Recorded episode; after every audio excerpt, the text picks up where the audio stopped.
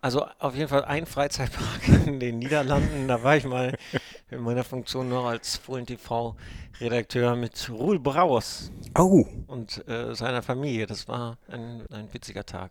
äh, Freizeitpark ist super. War ich jetzt auch die letzten zwei Tage viel Achterbahn gefahren. Hat mich ein bisschen an unsere Saison erinnert. Und damit sind wir gleich beim Fohlen-Podcast. Fohlen-Podcast. Warm-up.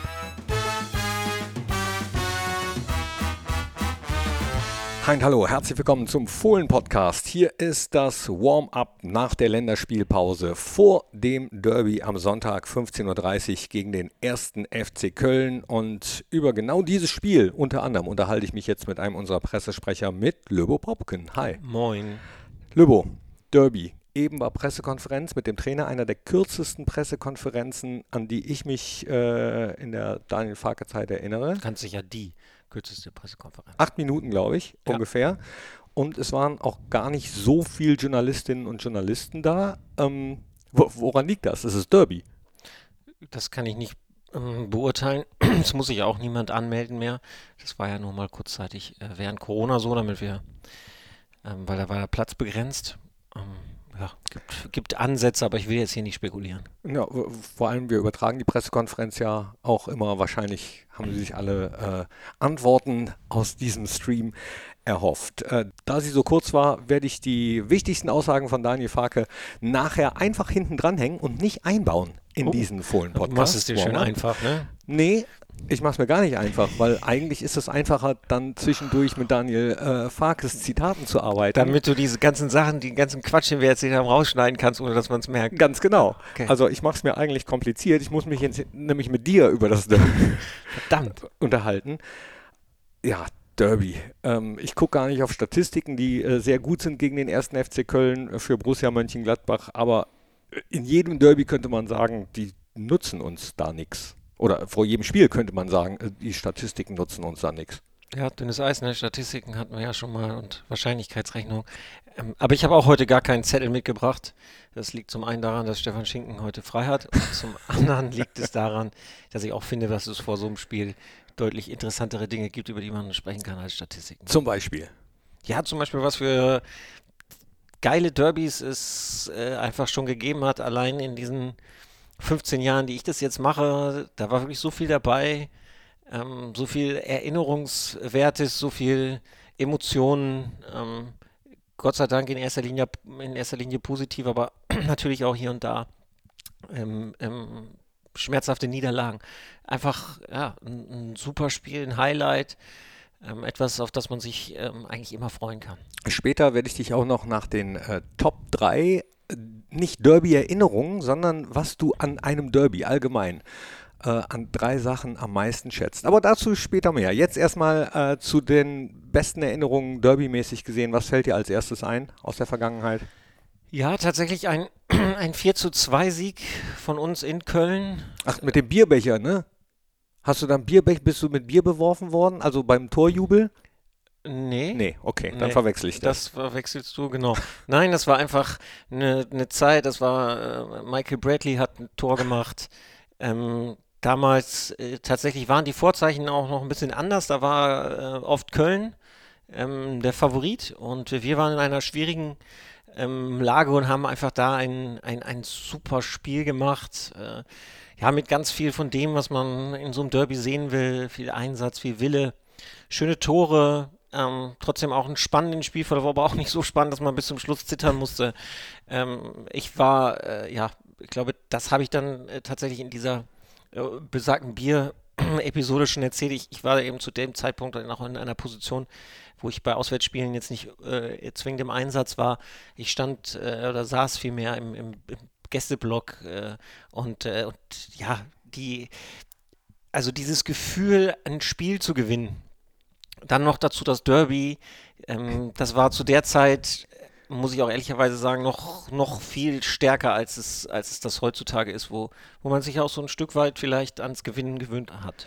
Ja, und dann ausgerechnet das Derby, sagst du. Ähm, es ist immer noch besonders, so ein Ding zu gewinnen, auch wenn es dafür nur drei Punkte gibt. Das ist nach all den ganzen Jahren bei mir auch noch nicht anders. Hinspiel, äh, dieses 5 zu 2 hier, ja, in Überzahl, aber trotzdem äh, ist immer wieder schön, so ein Ding zu gewinnen und natürlich auch äh, wichtig für die äh, Gesamtstimmung, ne? also auch was Fans betrifft.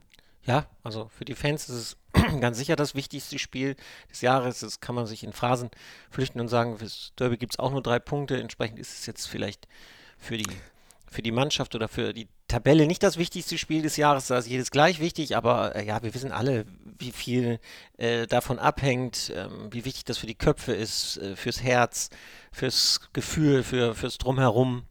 Ähm, trotzdem, also ich sehe es da eher pragmatisch. Ich werde lieber äh, äh, äh, Tabellenvierter mit zwei verlorenen Derbys, als dass ich Tabellenzehnter werde mit zwei gewonnenen Derbys. Also so weit würde ich da nicht gehen. Es ist schon, es ist sozusagen so ein bisschen, was, was ja auch immer alle sagen, es ist so ein Einzelereignis, das so ein bisschen losgelöst ist von der, von der Saison so, und das zu gewinnen, das ist einfach total schön, aber wie gesagt, am Ende möchte man natürlich, möchte ich sportlich so erfolgreich wie möglich abschneiden und dafür würde ich jetzt persönlich auch eine Derby-Niederlage in Kauf nehmen.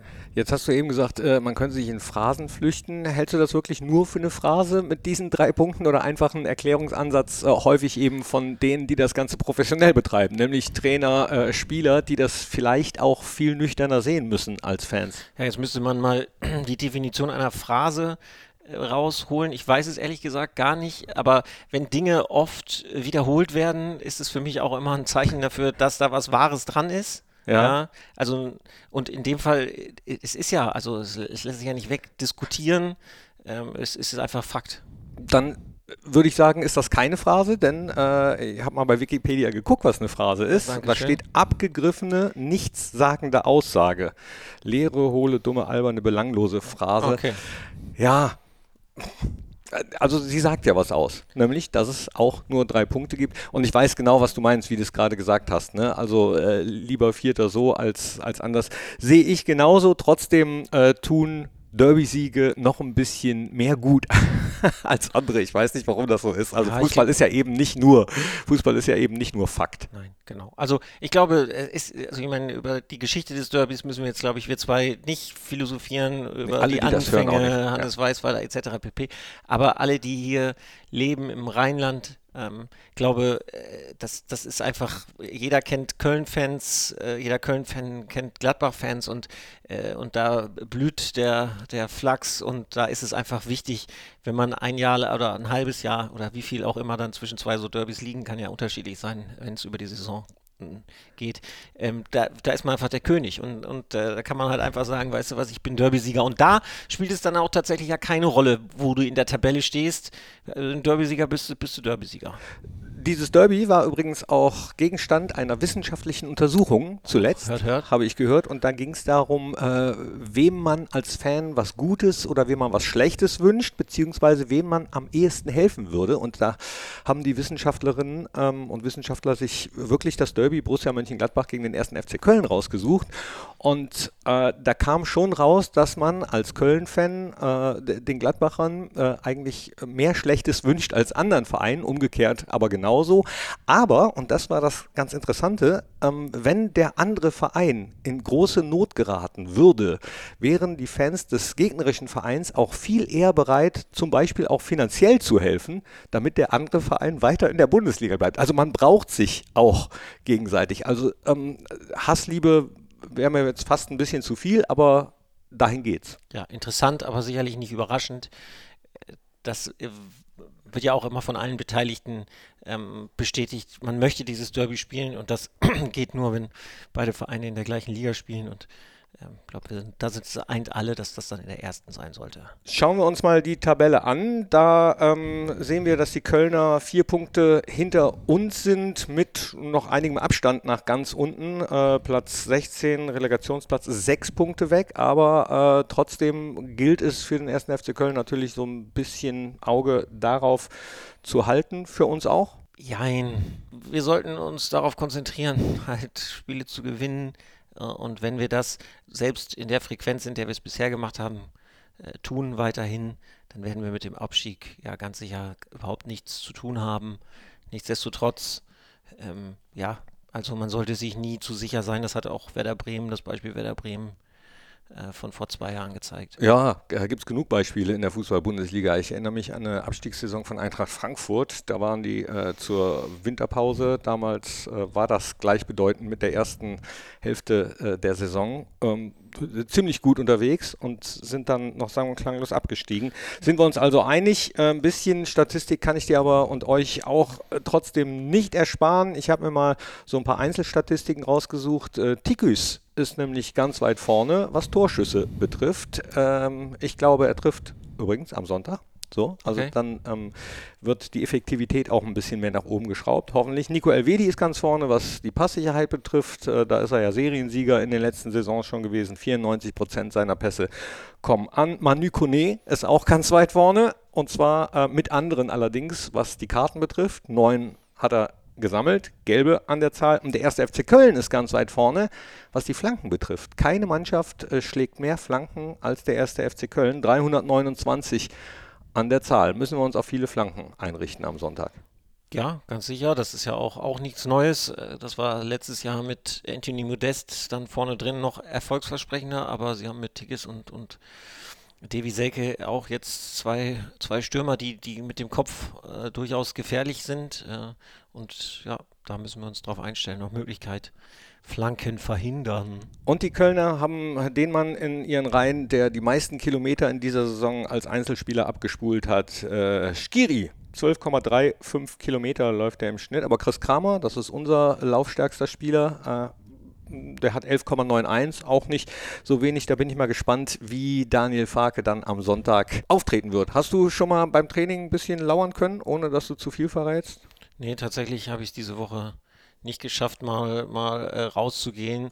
Ähm, wobei auch der Trainer gesagt hatte, äh, in einem der Gespräche nach dem Training, dass jetzt, sage ich mal, äh, auch am Anfang der Woche Spielvorbereitung noch nicht so eine große Rolle äh, gespielt hat, weil man muss natürlich auch gucken, dass man da die Spannung nicht zu früh zu hoch hängt, weil dann ne, niemand kann Spannung über einen, einen allzu langen Zeitpunkt halten. Also da, da muss man auch genau überlegen, wann, wann facht man das Feuer an. Ich denke, heute war nicht öffentlich, morgen ist nochmal ein nicht öffentliches Training. Da geht es jetzt wahrscheinlich in diese Phase der Vorbereitung. Außerdem waren Anfang der Woche ja auch noch einige Spieler bei ihren Nationalmannschaften, sind wieder zurückgekommen, größtenteils oder alle? Alle sind wieder da, ja. Wieder gesund?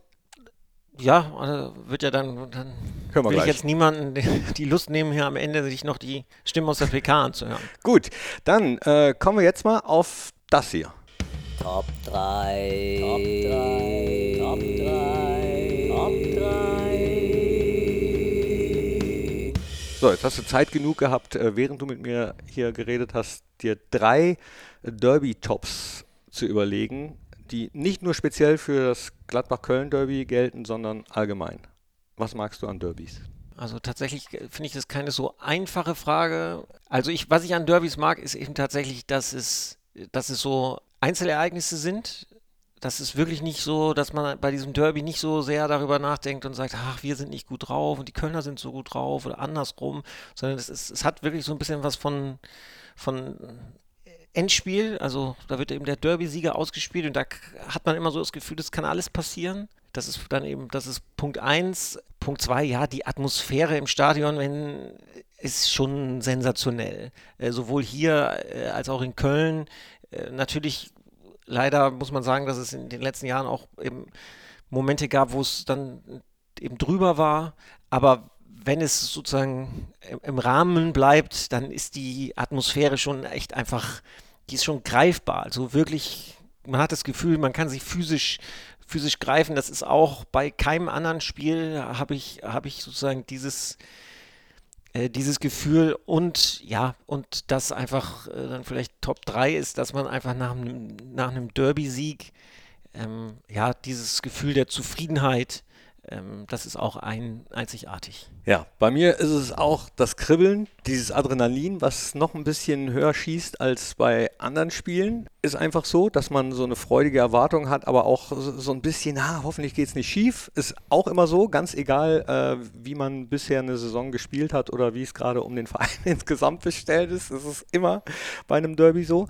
Dann äh, das Zweite finde ich wirklich äh, das Vor und Danach auf Social Media und, und äh, in den eigenen WhatsApp-Verläufen zum Beispiel, was da so hin und her geht. Du hast es angesprochen, jeder kennt ja auch Fans des jeweils anderen Vereins und da ähm, äh, laufen die Chats natürlich noch ein bisschen heißer als sonst.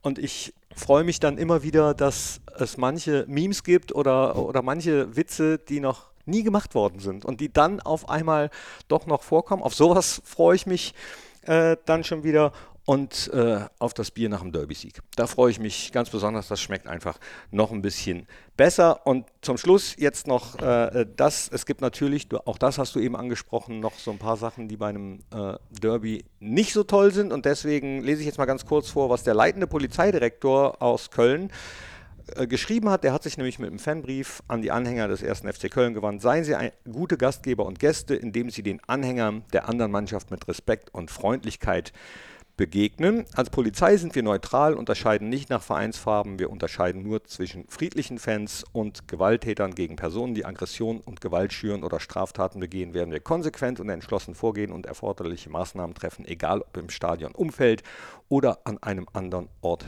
der Stadt. In diesem Sinne freue ich mich, wenn es zwar heiß hergeht, aber sich das auf Gesänge oder auf dem Platz behaken beschränkt und äh, ansonsten ist Gewalt für mich sowieso ein No-Go. Ach, dem ist nichts hinzuzufügen. Gut, dann äh, hat das letzte Wort in dem Fall ausnahmsweise mal nicht du, sondern äh, unser Trainer. Hier sind die wichtigsten Aussagen aus der Pressekonferenz. Ich sage Dankeschön, äh, klickt auf die Glocke, klickt auf Daumen hoch, klickt auf Sternchen, wo auch immer man den Podcast bewerten kann. Klickt vor allem gerne auf Abonnieren. Hört euch die anderen Fohlen-Podcasts an. Da wird es ja einige an diesem Wochenende geben. Zum Beispiel den Talk mit Jan Olschowski. Den kann ich euch nur wärmstens ans Herz legen. Macht wirklich Spaß. Und das Derby macht hoffentlich auch Spaß. In diesem Sinne, tschüss, ole ole. Auf Wiedersehen. Ja, ich finde, äh, wenn Derby ansteht, spielt eigentlich eine Formtabelle keine Rolle, spielt auch die Tabelle keine Rolle. Da gibt es irgendwie ähm, ja nichts rauszulösen aus den, aus den letzten Ergebnissen. Ich finde, das Spiel steht dann immer ein bisschen, ein bisschen für sich. Also ist doch, äh, ist doch klar, dass so ein, so ein Spiel so für den ganzen Club, für beide Clubs, für die Fanseele einfach, ja, ja, eins der beiden wichtigsten äh, Spiele im Jahr ist. Ja. Das, das äh, andere ist, äh, ist dann wahrscheinlich das Rückspiel. Und äh, für uns äh, hat äh, dieses Spiel einfach auch allerhöchste Wertigkeit. Und es wird ein emotionales Spiel. Und für mich ist das irgendwie so, ähm, ja, bei aller Anspannung auch, die auch, die auch da ist, aber das ist ja der Grund, warum wir irgendwie mit Fußball auch angefangen sind. Ja, auf diese Spiele fieberst du ja hin. Und da geht es dann nicht so sehr um, um Tabellenplätze oder, oder Formtabellen, da geht es nur darum, wir oder die. Und das, das sind eigentlich die besten Fußballspiele. Äh, sind soweit alle wieder mit, äh, mit dem Training, bis auf unsere Langzeitverletzten, äh, Jule Weigel, Toni Janschke, stehen äh, alle Spieler zur Verfügung. Das einzige Fragezeichen steht noch hinter Manu Kone, der mit äh, leichten Wadenproblemen äh, zurückgekommen ist. Da wird das Abschlusstraining morgen zeigen, ob er dann wirklich zur Verfügung steht, aber das ist so Stand heute das einzige Fragezeichen. Dienstag, Sonntag auf dem Niveau, wer das, wer das nicht spielen kann, ähm, der hat dann, sorry, aber auf dem Niveau Bundesliga oder europäisches Niveau dann irgendwie auch nichts, nichts zu suchen. Also aus Kraft Gründen oder Rotationsgründen ähm, äh, wird es äh, da ähm, zu keinen Wechseln kommen. Fohlen Podcast. Warm-up.